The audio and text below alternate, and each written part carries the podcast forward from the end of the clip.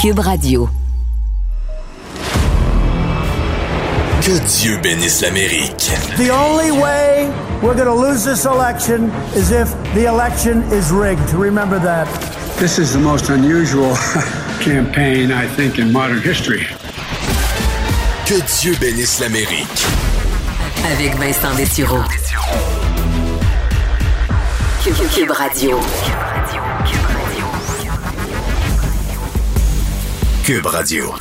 Et nous voilà déjà à 44 jours seulement euh, de la présidentielle américaine. Ça approche dans 10 jours seulement euh, le premier débat. Alors, je dirais d'ailleurs que la semaine prochaine, on sera euh, pas mal là-dedans. Donc, le rythme se donne. Et cette semaine, ça a été intense chez nos deux candidats qui devaient affronter les citoyens. Donc, monsieur et madame tout le monde dans des town hall meetings. Comment ça a été? On va en parler aujourd'hui. Vous écoutez Que Dieu bénisse l'Amérique. avec Vincent Dessureau. Alors oui, beaucoup de choses euh, quand même dans le, le monde de la politique américaine cette semaine. Euh, D'ailleurs, commencer par un dossier que j'ai trouvé bien intéressant sur la perception qu'on peut avoir euh, d'un même événement entre les républicains et les démocrates. Dans les derniers jours est sorti un sondage euh, Pew sur euh, ben, la perception des États-Unis dans le monde. Il faut dire que ça a beaucoup évolué dans les dernières années. Ce sondage-là le prouve.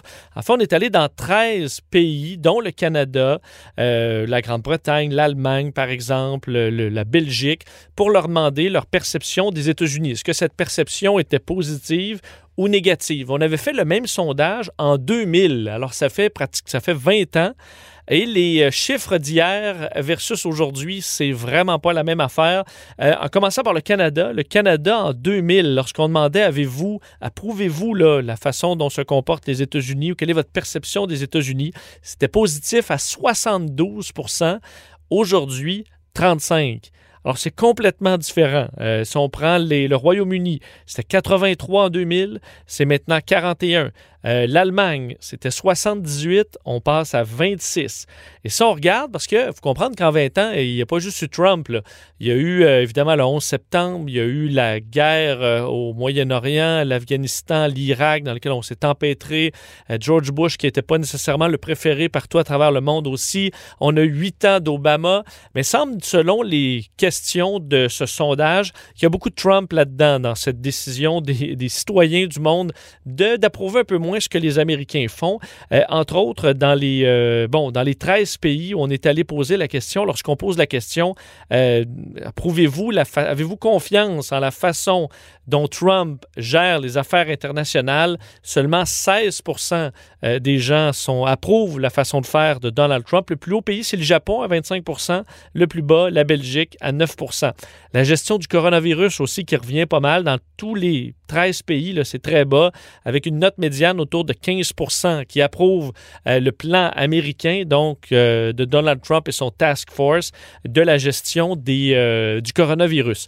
Mais pourquoi je vous disais que c'était vraiment intéressant, ce- cette interprétation-là du sondage, c'est que pour bien des gens, tu dis, OK, mais là, les États-Unis l'ont échappé. Là, la- des autres pays sur le tien dans le monde, c'est important. Ça montre que tu as un certain pouvoir, une autorité morale.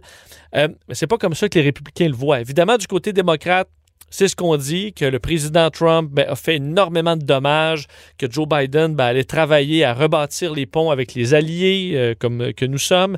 Mais du côté des républicains, c'est pas du tout le spin qu'on donne. C'est l'inverse. C'est plutôt que si les autres pays nous aiment pas maintenant, c'est parce qu'on a arrêté de faire rire de nous, parce que Trump, Trump a, déchiré les anciennes, euh, bon, euh, euh, les, anciens euh, dossiers de libre-échange pour reconstruire de nouvelles ententes. Alors c'est pour ça que les autres pays nous aiment pas, parce que maintenant on a dû, on a arrêté de se faire fourrer, par les autres pays.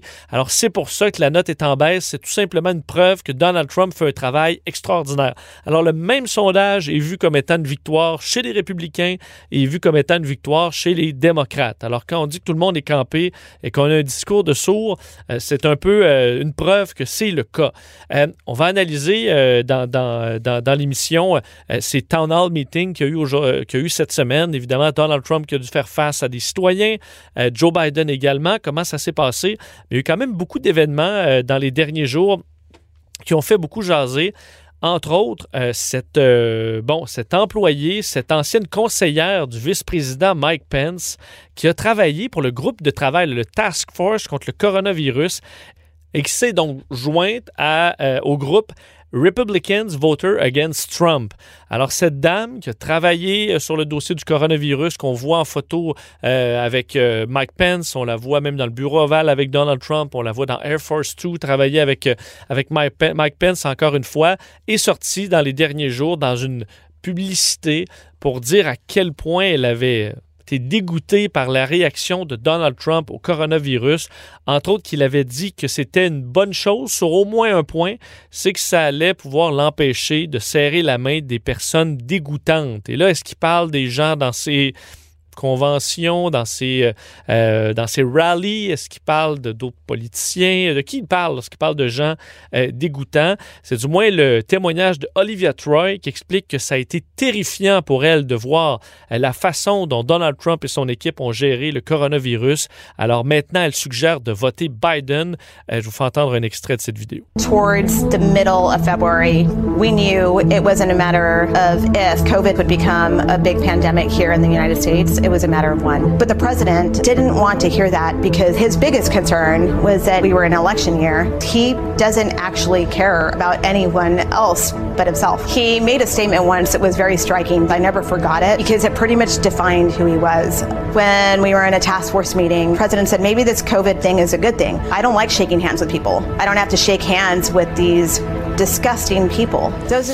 Alors, euh, un extrait où elle explique que, euh, bon, entre autres, euh, Donald Trump n'a comme seul désir d'être réélu là, et qu'il se fout de, de tout le monde sauf lui. Veut, veut pas, c'est quand même quelque chose qui est revenu assez souvent là, chez d'anciens qui se sont trouvés proches de Donald Trump. Évidemment, du côté de la Maison-Blanche, ben, on a nié catégoriquement que Trump avait dit ses, ses propos, disant, c'est la porte-parole Jude Deere qui a dit ça, ces affirmations n'ont aucun fondement dans la réalité et sont carrément inexactes. Mais ça fait quand même beaucoup là, de gens qui sortent montrant que Trump n'a pas nécessairement le plus grand respect. La semaine passée, c'était sur les militaires qui meurent au combat. Là, ce serait pour ces personnes dégoûtantes qu'on retrouve autour de lui. Euh, alors, est-ce que ça va effriter un peu sa base? On verra. Également, euh, lundi, Donald Trump qui était en Californie pour euh, ben, prendre en compte et regarder un peu l'état de la situation alors que les États-Unis, dans l'Ouest américain, sont dévastés par des incendies de forêt. Alors évidemment, c'est un passage qui était très, euh, bon, très suivi. Et on va parler d'ailleurs dans le podcast avec un expert à la question, mais est-ce que euh, Trump a raison de blâmer, entre autres, la Californie pour la gestion des forêts? Mais il, a, euh, y a une phrase, entre autres, qu'il a lâchée, questionné sur le dossier des changements climatiques.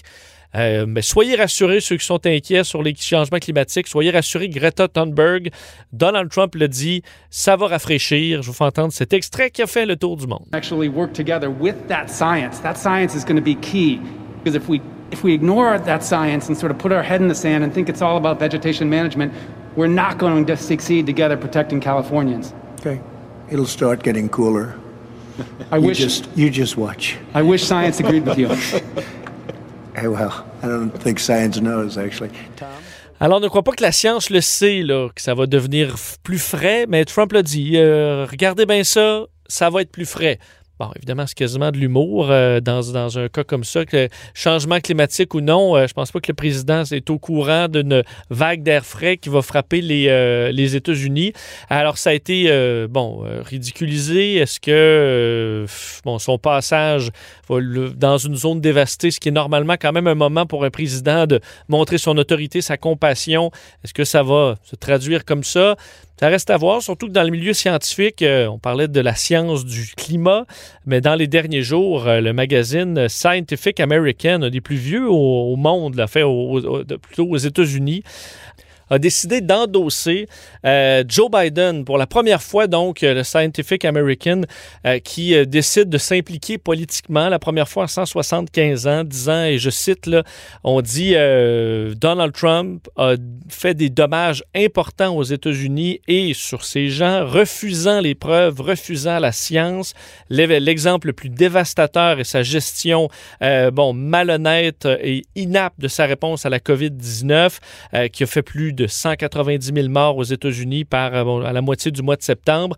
Euh, il a également attaqué la protection environnementale, la protection euh, médicale pour les Américains, les chercheurs, les agences de santé publique et a empêché les États-Unis de faire face à leurs plus grands défis. Alors parle également des changements climatiques et tout ça. C'est que Joe Biden investir des, milliards de dollars en énergie verte et tout ça. Alors, c'est quand même populaire chez ces euh, scientifiques du Scientific American. Alors, c'est la première fois qu'ils décident de mettre leur grain de sel dans l'élection.